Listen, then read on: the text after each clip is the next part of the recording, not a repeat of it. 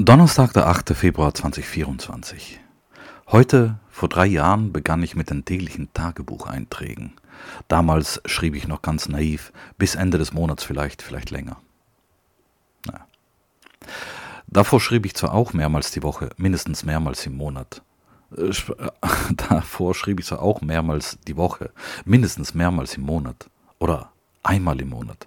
Aber konsequent ein Tagebuch online zu führen, war noch etwas anderes. Mittlerweile verwende ich das Blog auch zu dokumentatorischen Zwecken. Wenn ich wissen will, wann etwas Bestimmtes passiert ist, gebe ich im Suchfeld den entsprechenden Begriff ein. Oft ärgere ich mich, dass ich in den 18 Jahren davor nicht immer alles dokumentierte. Nächsten Monat jährt sich der Geburtstag dieses Blog zum 21. Mal. Ich dachte einmal darüber nach, den 20. Geburtstag zu feiern, mit alten Bloggerinnen. Es hätte sich nicht unbedingt um den Jahrestag dieses Blogs drehen müssen, aber es hätte ein schönes Klassentreffen sein können. Man kann das theoretisch aber jedes Jahr machen. Einen Anlass findet sich immer. Auf Blitzerfotos sehe ich immer sehr weinerlich aus, wie ein Cowboy, der dem Sonnenuntergang entgegenfährt. Dabei fuhr ich nur Corona-Tests kaufen. Das Foto dazu im Blog.